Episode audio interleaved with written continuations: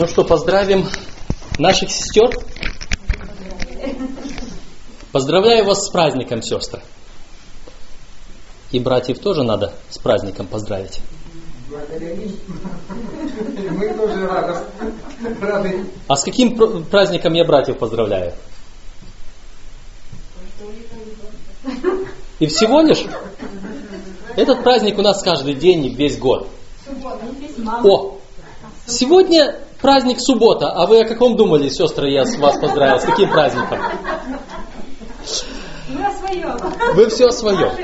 Э, сегодня э, утром э, один из братьев обратился ко мне с вопросом и спросил, а вообще нам, христианам, стоит ли поздравлять женщин с 8 марта?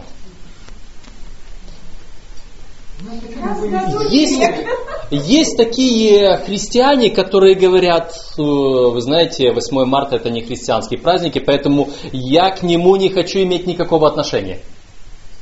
Начинает тут говорить о происхождении праздника, о его истории, предыстории, обо всем прочем, пытается вспомнить всякие заковыки. Да, чтобы, чтобы э, сначала отпраздновали мой праздник, а потом все остальные. Э, но я этому брату ответил так. Говорю, а если у тебя, допустим, есть сосед мусульманин, и у твоего соседа мусульманина есть свой мусульманский праздник – который он празднует. Ты его поздравишь с этим праздником? Почему бы и нет? Это его праздник, он празднует свой праздник, и мы в честь этого просто радуемся вместе с ним. Не потому, что я праздную мусульманский праздник, я буду его... Я поздравляю человека, потому что человеку в это время радостно и приятно. Нам хотелось бы, чтобы кто-то нас поздравил с субботой из не нашей церкви.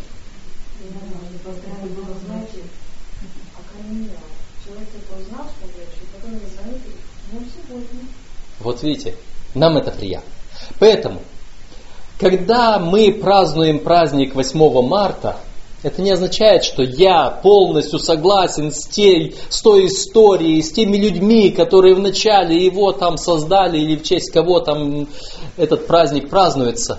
Я просто думаю о том, что это еще один повод, чтобы поздравить дорогих сестер, женщин, дочерей и так далее. Поэтому с праздником. Сестрам с двойным праздником, братьям тоже с двойным праздником, потому что тут же сказали, что у нас праздник, когда наши сестры, наши жены радуются. А, и сегодня как раз под стать этому, говоря о женщинах, говоря о женах, а, говоря о сестрах, может быть и все наше богослужение, которое уже пошло немного в этом ключе, когда мы радовались, когда мы прославляли Господа за то, что мы такие хорошие, у нас матери хорошие, у нас жены хорошие. Я хотел бы тоже э, в этом же самом ключе поразмышлять над Словом Божьим. Немного в этом направлении. В Священном Писании есть э, интересный текст – Книга притч. Это 665 страница. Если кто желает открыть Библию и читать вместе со мною, я прочитаю 31 главу книги притч. Многие христиане знают, что это такое. Притчи 31 глава. Как бы мы назвали сразу этот отрывок? Какая должна быть женщина ну, в Божьих глазах? Кто найдет добродетельную жену, цена ее выше жемчугов. Это 31 глава притч с 10 стиха и по 31 до конца. Кто найдет добродетельную жену, цена ее выше жемчугов. Уверено в ней сердце мужа ее, и он не останется без прибытка. Она воздает ему добром, а не злом во все дни жизни своей. Добывает шерсть и лен, и с охотою работает своими руками. Она, как купеческие корабли, издалека добывает хлеб свой. Она встает еще ночью и раздает урочное, и раздает пищу в доме своем и урочное служанкам своим.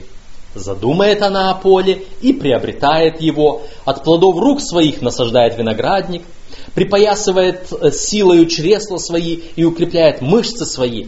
Она чувствует, что занятие ее хорошо, и светильник ее не гаснет и ночью. Протягивает руки свои к прялке, и персты ее берутся за веретено. Длань свою она открывает бедному, и руку свою подает нуждающемуся. Не боится стужи для семьи своей, потому что вся семья ее одета в двойные одежды. Она делает себе ковры, весоный пурпур – одежда ее. Муж ее известен у ворот, когда сидит со старейшинами земли. Она делает покрывало и продает, и поясы доставляет купцам финикийским. Крепость и красота – одежда ее, и весело смотрит она на будущее.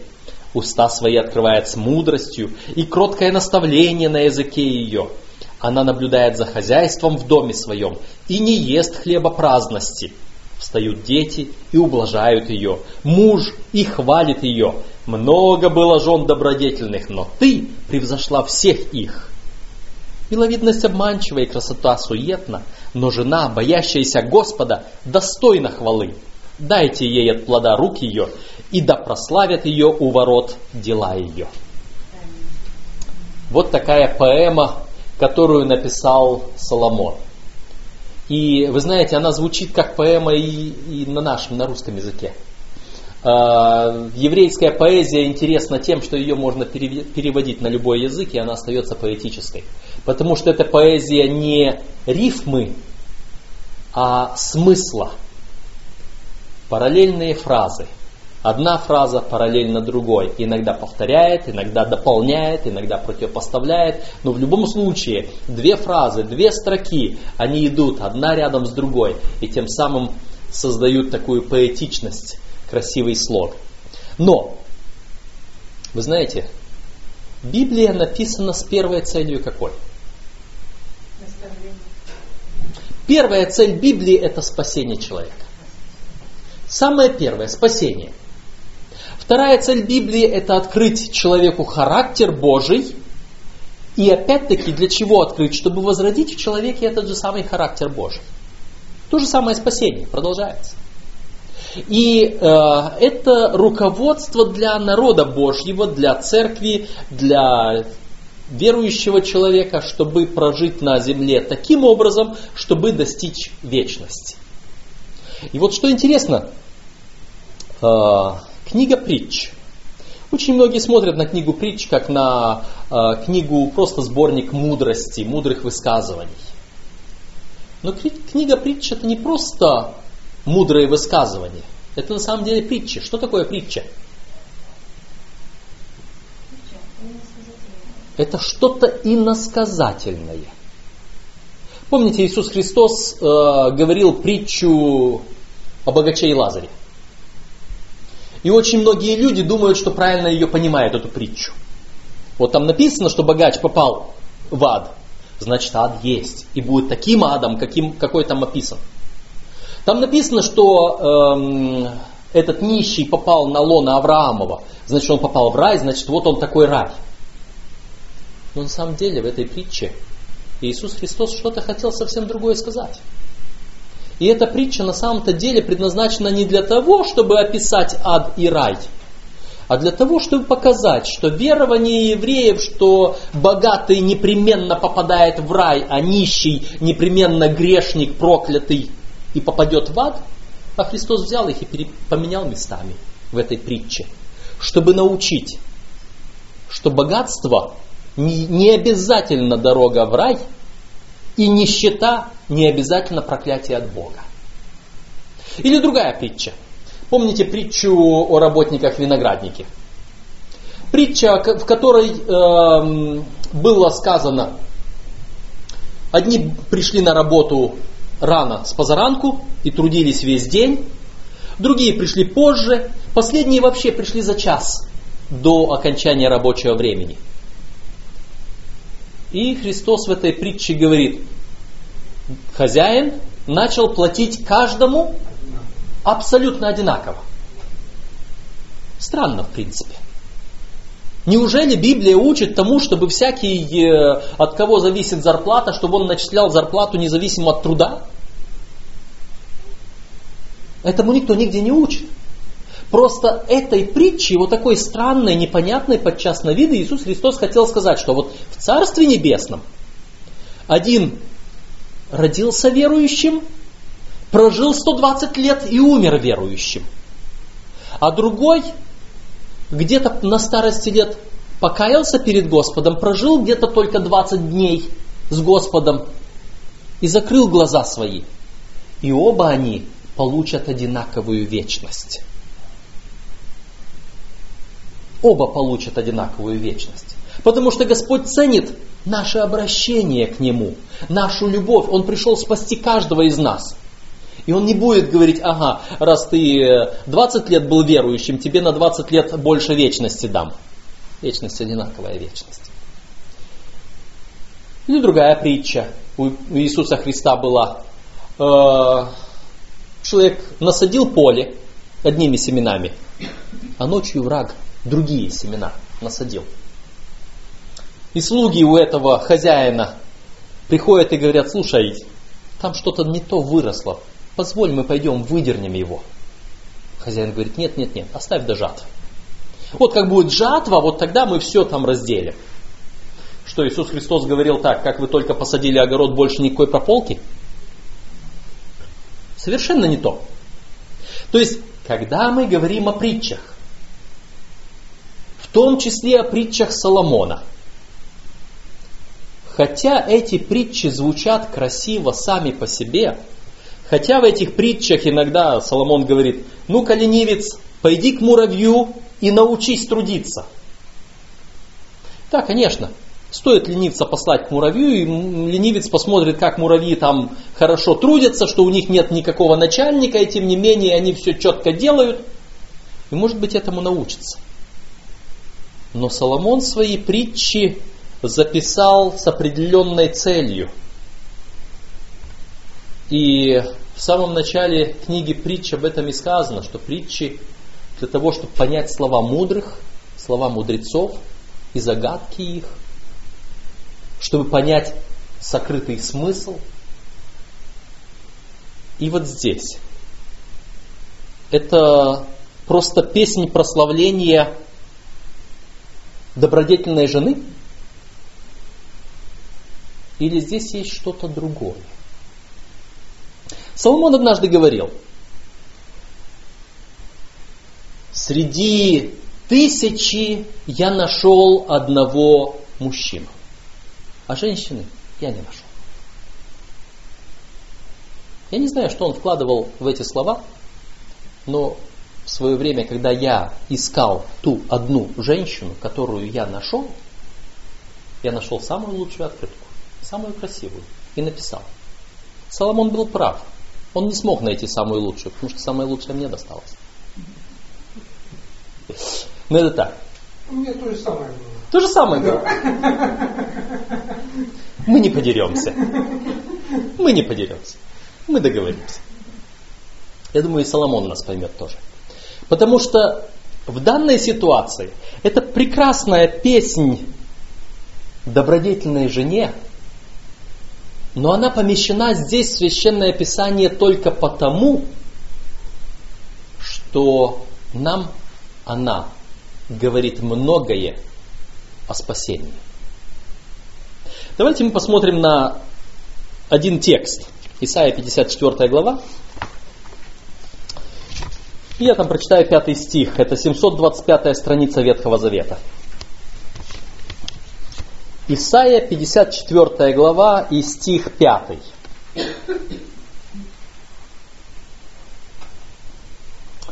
Ибо твой Творец есть супруг твой, Господь Саваоф, имя его, и Искупитель твой, святый Израилев, Богом всей земли назовется он. Вы увидели мысль интересную?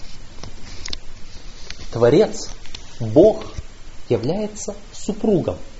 И можно увидеть, что это говорится обращение к народу Божьему. Или еще один текст.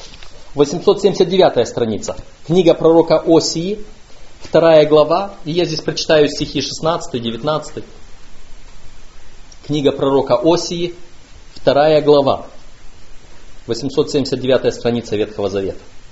16 стих. И будет в тот день, говорит Господь, ты будешь звать меня муж мой, и не будешь более звать меня Ваали, то есть господин мой. 19 стих. И обручу тебя мне навек, и обручу тебя мне в правде и суде и благости и милосердии, и обручу тебя мне в верности, и ты познаешь Господа. Многое абстрактное понимается в сравнении. Многие вещи, о которых мы не можем просто так сказать, чтобы все поняли, нужно говорить на примере. Вот как вот здесь, вот так и вот там. И Господь в Священном Писании во многих местах избирает образы отца и сына, мужа и жены, чтобы показать о взаимоотношениях, которые должны быть между Богом и его народом, между Богом и конкретным человеком. И вот эта песнь Соломона о добродетельной жене, она тоже имеет двойной смысл. С одной стороны, да, это то, какой Соломон хотел бы видеть свою жену. Но гораздо больше это научение Соломона для народа своего, каким народ должен быть перед Богом. Итак, я предлагаю сейчас по-быстрому э, пробежаться по всем этим э, текстам, посмотреть на символы, которые здесь есть, вспомнить их символы в других местах священного писания. И э, ради краткости, потому что 21 стих, только по минутке на один стих, это будет 21 минута, и время идет. Поэтому ради краткости я не буду сейчас открывать те тексты и прочитывать их. Я буду их только упоминать. Они есть в Священном Писании. Если кого-то заинтересует узнать точно, а как вот этот тот или иной текст звучит, а где это написано, я впоследствии могу открыть конкретные места, помочь найти, увидеть. Но мы посмотрим, какую весть Господь через Соломона дает церкви своей, нам с вами, народу своему. Итак, кто найдет добродетельную жену? Во-первых, ее надо искать. Жена это церковь. И церквей много. И точно так же, как я подхожу, выбирая себе ту спутницу жизни, и смотрю, и сравниваю, и думаю, вот это мне подходит, вот это мне не подходит, вот это с виду красивое, а в сердце может не совсем, а вот это может быть с виду неприглядная, но посмотришь, а душа ее горит. Точно так же мы ищем народ Божий. Мы ищем церковь. Много есть женщин вокруг, но мужчина ищет ту одну. Много есть церквей вокруг. Господь ищет ту одну, но и я должен искать ту одну. Я вспоминаю, когда мне приходилось переводить евангельскую кампанию одного э, миссионера, приехавшего из-за рубежа. Э, я с ним провел несколько евангельских кампаний, и у него была практика. Мы приезжаем в какой-то город, он собирает там представителей самых разных церквей, договаривается с ними, он приезжает на пять вечеров, пять проповедей – в которых он за этих пять вечеров он приводит человека к покаянию, он приводит человека к принятию того, что он нуждается в Спасителе, он показывает ему, э, что э, христианину нужна церковь, нужно братство, которое поддержит его. А потом, на последний вечер, он приглашает руководителей всех церквей этого города и дает им возможность каждому быстренько назвать свой адрес, свое место и пригласить людей в свои церкви, а людям он говорит, вот перед вами церковь. И вы выберете из этих церквей ту, которая, на ваш взгляд, ближе всего стоит к библейской истине.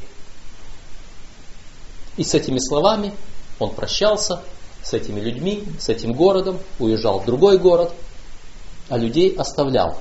Искать ту церковь, которая, на наш взгляд, ближе всего стоит в библейской истине.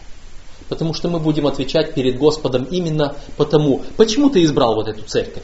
А потому что Слово Твое говорит вот так, и эта церковь говорит вот так. А вот в той церкви почему-то мне показалось, что не так. Итак, кто найдет эту добродетельную жену, цена ее выше жемчуга. Мне тут вспоминается текст апостола Петра, который говорит, чтобы испытанная вера ваша была драгоценнее гибнущего, хотя и огнем испытываемого, очищаемого золота. Господь желает, чтобы мы были драгоценнее самого драгоценного, что есть в этом мире. И Он увязывает это с нашей верой, с нашим спасением. И дальше. Уверено в ней сердце мужа ее, и он не останется без прибытка. Уверенность мужа в своей жене в чем заключается? Это не только верность, что она не пойдет к другому мужу. Это и, и уверенность, что когда он ушел из дома, она в доме сохранит все в порядке, в чистоте, что она не сломает и не испортит и не отдаст то, что нужно, а приобретет то, что нужно.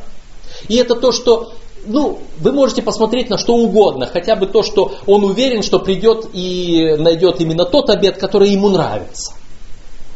То есть уверено сердце мужа. И вы можете подумать о том, насколько сердце Господа уверено в церкви, в народе его.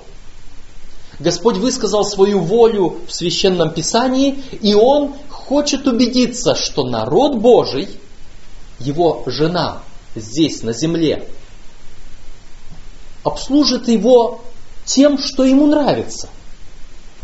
Тем обедом, который ему нравится, в том наряде будет, который ему нравится, порядок в доме, который ему нравится и так далее. Уверено в ней сердце мужа ее.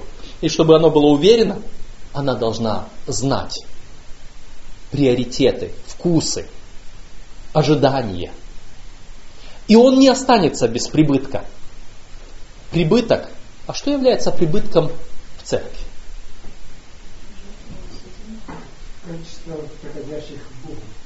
Прибыток в церкви – это спасенные. Ради кого, ради чего? Вспомним, Бог сотворил землю. Когда Бог сотворил землю, и Он сотворил на ней одного человека в двух лицах написано, и сотворил он человека по образу и подобию своему, мужчину и женщину сотворил их. И вот он создал вот эту землю, это была одна из многих планет во Вселенной, и на этой земле он одного человека сотворил и сказал, плодитесь и размножайтесь и наполняйте землю. И вот он сейчас ожидает от нас прибыток, чтобы земля была наполнена. Земля наполнена. Только помимо всего прочего, Господь говорит о том, что Он землю восстановит. И Он землю воссоздаст. И мы ожидаем, что после пришествия Христа, когда искупленные будут взяты на небо на тысячу лет, а в конце тысячи лет в новом городе Иерусалиме сойдет на, э, сходящим на землю, все искупленные сойдут на эту обновленную землю. И вот я думаю об этом новом городе. Иисус Христос, уходя, оставляя учеников, говорил, да не смущается сердце ваше, да не огорчается, в доме отца моего обителей много, если бы не так, я бы вам об этом сказал. А так я иду, приготовлю вам место, и когда приготовлю, приду опять и возьму вас к себе, чтобы вы были там, где я. И вот он идет и готовит для нас вот те места, которые там есть. В этом новом городе Иерусалиме, который будет спускаться с неба на обновленную землю. Город мира, да? Как, что означает город Иерусалим? Город мира. И вот в нем есть места, которые готовит Иисус Христос. И вот можете себе представить, что искупленных будет на одного человека меньше, чем там мест приготовлено. Там есть в этом городе квартиры для каждого искупленного, и одна квартира пустует всю вечность.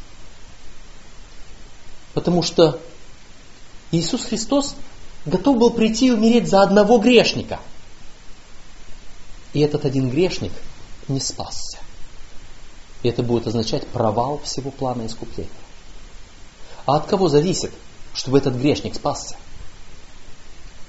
Почему Господь еще не пришел? У него там есть количество мест, и образно говоря, он ведет список тех, на кого он распределяет эти квартирки свои, эти места. И у него там еще не хватает тех спасенных и искупленных. И он ожидает, он, Господь, ожидает от своего народа, он, муж, ожидает от своей жены, чтобы не остался без прибытка, не остался без тех, для кого он приготовил места, без спасенных. Она воздает ему добром, а не злом, во все дни жизни своей. Иногда можно воздать злом за добро. Иногда мы говорим, у нас есть такое образное выражение, мы опять распинаем Иисуса Христа своей жизнью, своими делами, своими грехами, своим неподобающим поведением или неподобающими словами. Да, Господь предусмотрел, Он знал, что это будет, и Он говорил, что э, если кто согрешит, есть у нас Христос, ходатай, праведник. Но самое главное, жена Божья, церковь Его здесь на земле, она воздает Ему добром, а не злом во все дни жизни своей. По крайней мере, стремится добывает шерсть и лен и с охотою работает своими руками. О чем это? Шерсть и лен, для чего они нужны? В первую очередь, для того, чтобы создать одежду. И одежда в священном писании от самого начала имеет непосредственное отношение к спасению человека, к прощению грехов. Помните, Адам и Ева согрешили, и сразу они почувствовали себя, увидели себя нагими, без одежды. И это последствия греха. Что делает Господь? Они тут сами стали себе сшивать листья, чтобы опоясаться. Но это не та одежда. Господь приносит первую жертву в Ведемском саду и одевает их в кожаную одежду, в шкуру вот этого убитого ягненка. Одежда обозначает прикрытие нашей греховной ноготы, одежда означает спасение. В дальнейшем в Священном Писании одежда называется одежда праведности. И у нас есть много текстов в Священном Писании, которые говорят, снимите с него запятнанную одежду и оденьте его в одежды торжественные. Это вспоминается и притча о блудном сыне, которого отец встречает бегущего, возвращающего обратно, и он э, говорит, снимите с него эти лохмотья, и вот оденьте его, а сам снимает с себя свою одежду и покрывает ее. Одежда – это символ принятия и спасения. Церковь заготавливает материал для одежды, для спасения. Церковь делает все, чтобы люди могли спастись. Церковь – это вот тот ковчег спасения, Божий ковчег здесь. Она, как купеческие корабли, издалека добывает хлеб свой. А хлеб с чем связан? Что такое хлеб в Священном Писании? В первую очередь, мы знаем, Иисус Христос говорил сам о себе, «Я есим хлеб живый, шедший с небес». С другой стороны, хлебом в Священном Писании написано слово, названо Слово Божье. То есть церковь добывает со всех сторон, издалека, старательно выискивает, собирает хлеб жизни для питания. Иисуса Христа ищет, чтобы найти его. Слово Божье ищет, чтобы найти его, приобретает, все делает для этого. Задумывает она о поле, нет, прошу прощения, она встает еще ночью, раздает пищу в доме своем и урочная служанкам своим. То есть для чего нужен этот хлеб? Чтобы кормить детей своих, дом свой кормить, поддерживать. Для этого нужно, нужно вот это истина, Слово Божье, э, учение об Иисусе Христе. Задумывает она о поле и приобретает его. От плодов рук своих насаждает виноградник. Что такое поле и что такое виноградник в Священном Писании? Э, Иисус Христос говорил ученикам своим, поднимите глаза ваши, посмотрите на нивы, как они побелели, готовы к жатве. Молите господина жатвы, чтобы он послал делателей на, на жатву. Где же жнецы? То есть он смотрел на вот этот мир вокруг и говорил, вот это жатва, которая должна быть, вот это урожай для Царства Небесного. Нам нужны сейчас на поле труженики, которые должны помочь собрать вот этот урожай в Царство Небесное. Спасенных людей. И вот говорится об этой жене. Она задумает о поле. Она думает об этой жатве. Она думает, что есть поле вокруг нее. И она приобретает его. Церковь пользуется возможностью вот эту ниву этого мира взять под свою ответственность и собрать урожай для Господа. Это цель. Виноградник.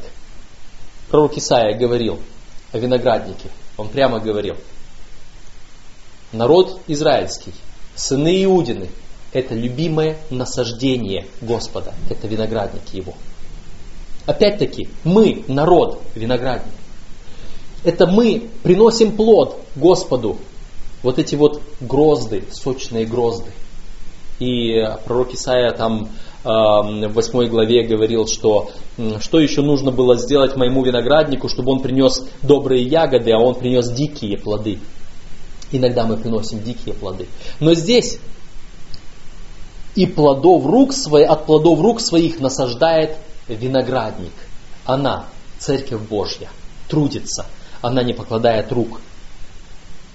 Припоясывает силою чресла свои и укрепляет мышцы свои.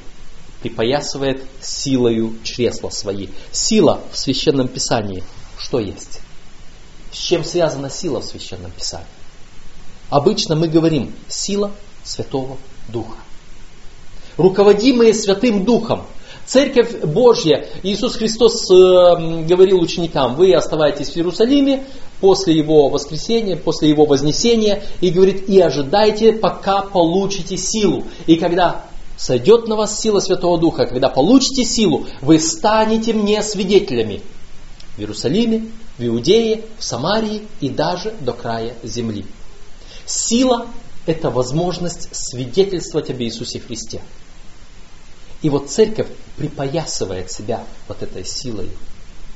А, Иисус Христос говорил, да нам не всякая власть на небе и на земле. И говорит, и я даю вам власть, идите. И Он дает власть людям, и какие мы сейчас. Какая церковь. Иногда мы можем чувствовать себя, ой, да, мы какие-то жалкие сектанты. Нет.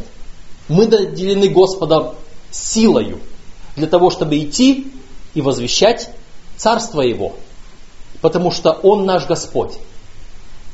Он муж церкви своей, и мы не должны бояться, мы не должны страшиться. Она чувствует, что занятие ее хорошо, и светильник ее не гаснет и ночью. Она чувствует, что занятие ее хорошо. Как мы чувствуем свое состояние, свое положение, как верующих людей. Мы чувствуем, что наше занятие хорошо. Или мы иногда стыдимся этого. Или мы иногда переживаем, что мы делаем, занимаемся чем-то не тем, что мы что-то не то делаем. А светильник наш, мне вспоминаются слова Иисуса Христа, что светильник, когда зажигают, они ставят его на подсвечник, а не под сосуд, чтобы светило всем. И не может скрыться город, стоящий на вершине горы, потому что свет его сияет везде. Что мы делаем со своим светильником? Или мы его тушим на ночь, потому что темно вокруг? Или наоборот, мы ночью, когда темно, держим свой светильник, чтобы на него ориентировались люди? Когда вы в темную, бесзвездную, безлунную ночь идете где-то в открытом поле, куда вам идти?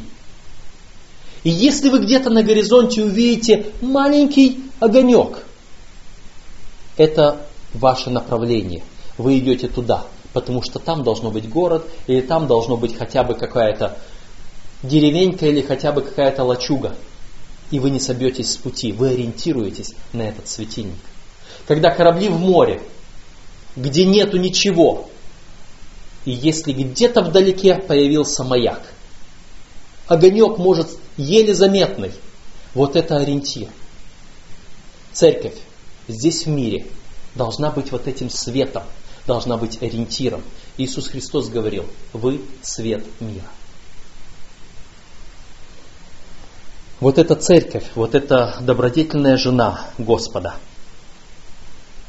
протягивает руки свои к прялке, и персты ее берутся за веретено. Длань свою она открывает бедному, руку свою подает нуждающемуся. Церковь занимается благотворительностью, добродетелью, помощью людям нуждающимся. Однако при всем этом речь идет об одежде, потому что она берет свои, э, протягивает руки к прялке и берется за веретено. И Иисус Христос, когда занимался благотворительностью, Он непременно перед этим, Он подходил и говорил, прощаются тебе грехи твои. Или же спрашивал, если веришь, все возможно верующим. А потом говорил, иди и впредь не греши. Церкви обычно занимаются благотворительностью в дополнение к своему служению э, духовному. Но некоторые церкви занимаются только благотворительностью. И занимаются только тем, что вот нужно помочь людям, что-то сделать, пожертвовать деньги, пожертвовать одежду, э, пойти что-то помочь отремонтировать, где-то побелить, покрасить, убрать.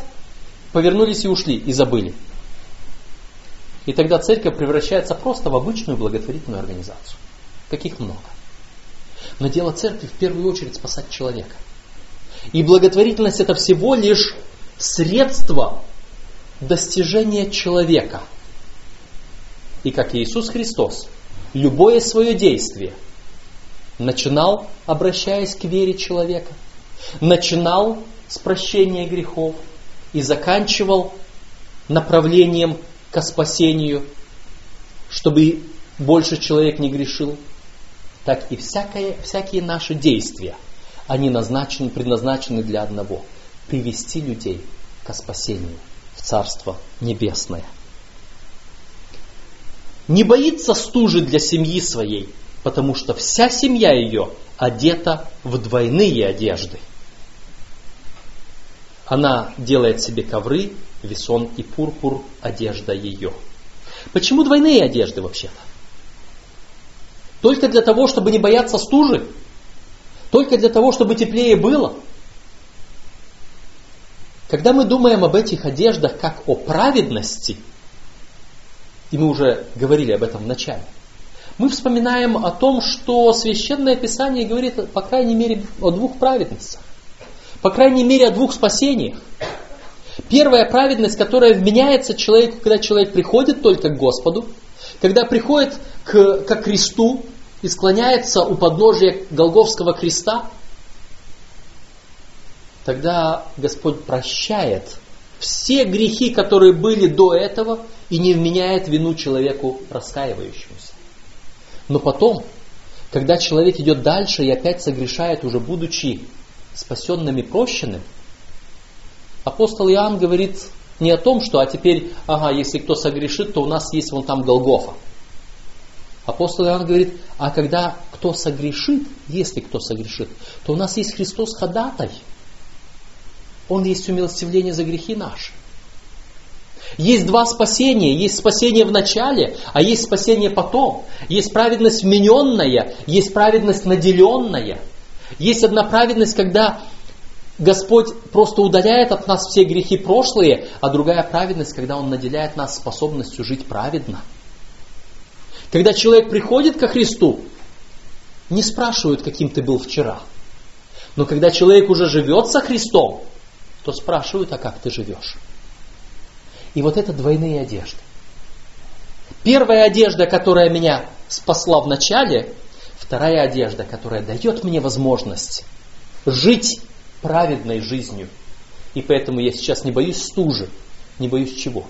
не боюсь врага, не боюсь сатаны, который пытается меня сбить, заморозить, оставить меня погибшим, потому что я одет в двойную праведность, в двойные одежды.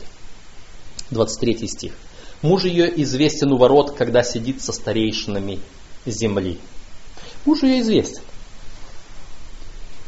За каждым известным великим мужем стоит не менее великая жена, да? А когда вот эта жена находится среди людей, а вон там где-то известный муж, все ли знают, чья она жена? А узнают ли ее по ее благородству, что она жена вот того человека? А готовы ли ей оказать такую же самую честь, как и ему, потому что она такая же благородная, как и он? А есть ли взаимосвязь между одним и другим? А представляет ли она его как своего мужа? Или, может быть, она иногда стыдится его? Или, может быть, ее жизнь показывает, что они не вместе? Если Господь известен, Господь занимает такое высокое положение, какое положение занимает жена Господа? И какое должна занимать?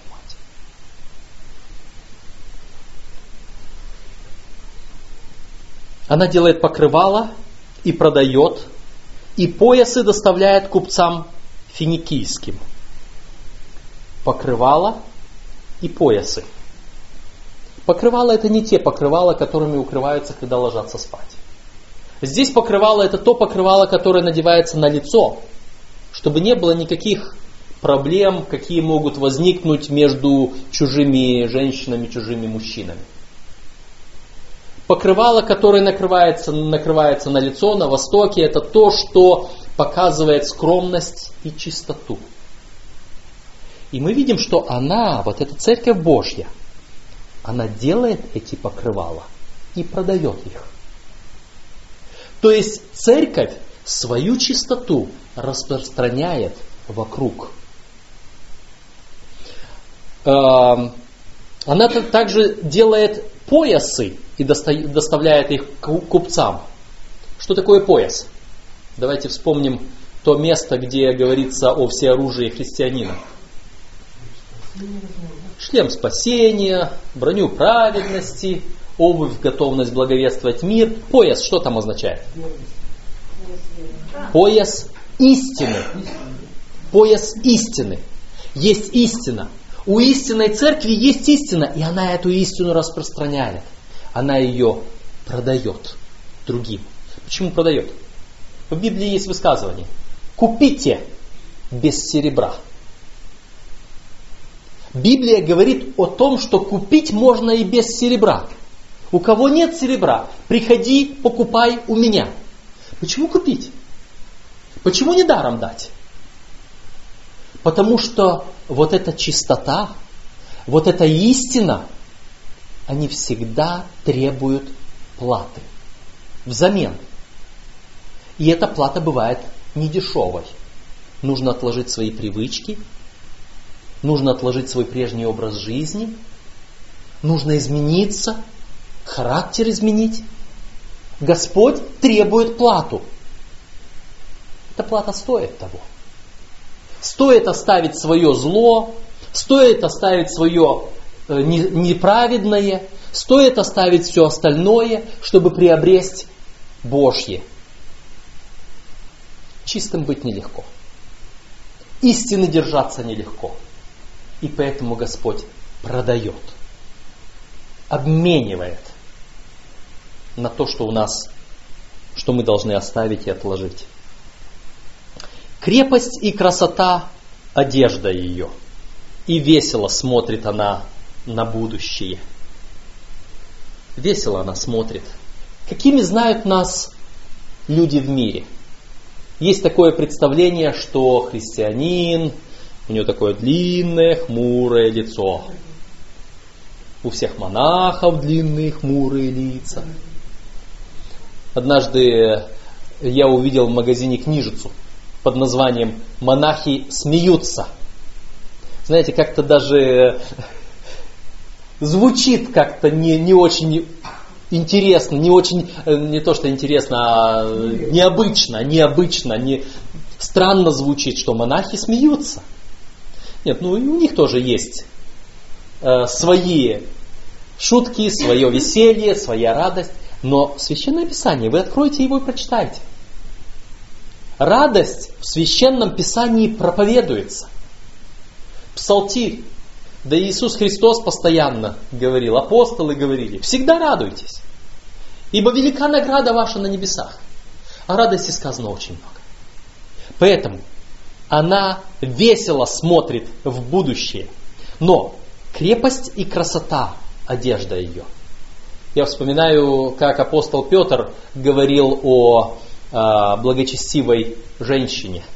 Да будут украшением вашим не внешние плетения волос, не, голов... не дорогие уборы, не золотые уборы, но смиренный сердца человек. Встречают по одежке, но провожают по уму. И очень часто наша красота может оказаться не той. Сверху пустышка. Иисус Христос говорил э, фарисеям, лицемеры, гробы окрашенные. Снаружи красивые, а внутри полны костей. Чаша вымытая снаружи, а внутри полна мерзости и грязи.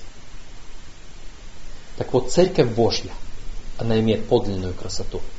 Она и снаружи достойная, и внутри сокровенное сердце человек должен быть таким же самым. И теперь, от избытка сердца говорят уста. Так написано в Писании, да? Уста свои открывает с мудростью и кроткое наставление на языке ее. Зачастую именно по словам, по речи можно увидеть, что у человека на сердце. И апостол Иаков говорил так, что самым совершенным является тот человек, который может укротить свой язык. Тот, который укращает язык свой, тот человек совершенный. И о церкви сказано, что уста свои открывает с мудростью и кроткое наставление на языке ее. Когда мы перечитываем все вот это, это время для того, чтобы мы задумались о себе. Мы являемся частью Церкви Божией. Насколько все вот эти качества относятся к нам. Она наблюдает за хозяйством в доме своем и не ест хлеба праздности. Господь говорит, что мы являемся управителями его имущества на земле. Господь, когда сотворил человека, Он поставил его владычествовать над землей. Но земля не принадлежит человеку. Мы являемся только управителями Божьими. Все, что у нас, оно не наше, оно Божье. И вот здесь говорится, что она наблюдает за хозяйством в доме своем. И наблюдает каким образом? Чтобы все было вовремя, чтобы все было правильно и хорошо. И не ест хлеба праздности. Иисус Христос много говорил э, о бизнесе. Вспоминаем притчи его о талантах, да? об инвестировании. Этому дал три таланта, этому пять, тому один. И вот этот, который получил один талант, он его взял, да и зарыл, спрятал. Чем он занимался? Те другие инвестировали, вложили его в дело. И они, когда господин вернулся, они ему представили, кто получил 5 талантов, дал 10, кто получил 3 таланта, дал 6. А вот этот, который получил один талант, на тебе твое. Я его сохранил. А чем ты занимался? Бездельничал. Она не ест хлеба праздности. И поэтому встают дети и ублажают ее. Муж и хвалит ее. Дети. Кто такие дети в церкви? Кто дети в церкви? Пророк говорит, когда Христос придет, мы идем к Нему и говорим, Господи, вот я и дети мои, которых Ты дал мне. Вот эти дети, которых церковь приводит, рождает – мы говорим часто о крещенных людях, как о новорожденных младенцах. Апостол Павел так говорит. Вы как новорожденные младенцы, возлюбите чистое словесное молоко. А в другом месте говорит, судя по времени, вам уже должно быть учителями, а вы все еще младенцы. То есть вот, вот этот язык Библии, он говорит, показывает нам, что дети это те люди, которых церковь приобретает для Господа во спасение. И вот эти дети хвалят ее.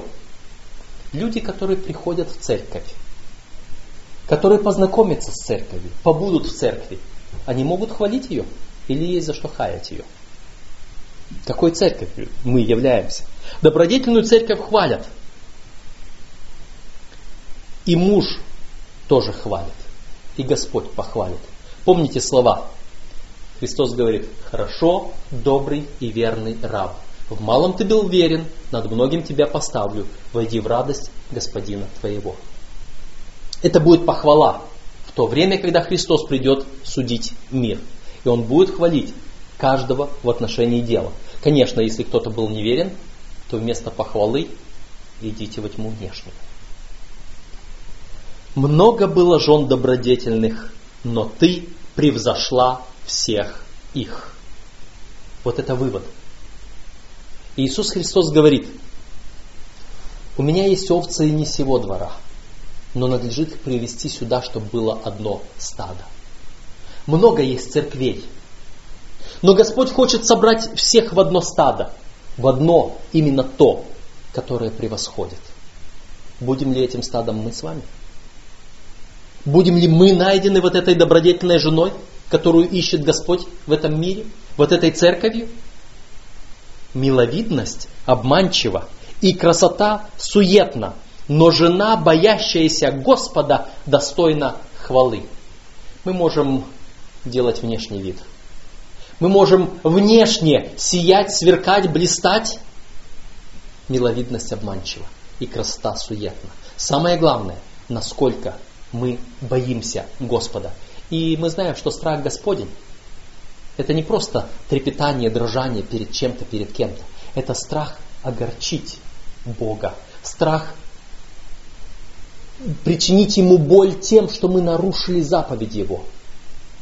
Это страх оказаться не готовыми ответить на Его ожидания.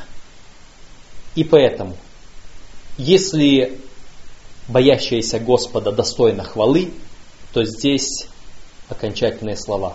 Дайте ей от плода рук ее, и да прославят ее у ворот дела ее. У ворот Царства Божьего. У тех ворот, которые описаны в Откровении как жемчужные врата, где Господь встретит своих всех искупленных. Вот там Он скажет, дайте ей то, что она заслужила. Это будет самая большая благодарность Господа Церкви, когда Он даст вечность нового города Иерусалима. К этому мы стремимся. Господь представил в Священном Писании все те качества и характеристики, все ожидания. И нам сейчас остается только ответить Ему. Помолимся, благодарим Господа.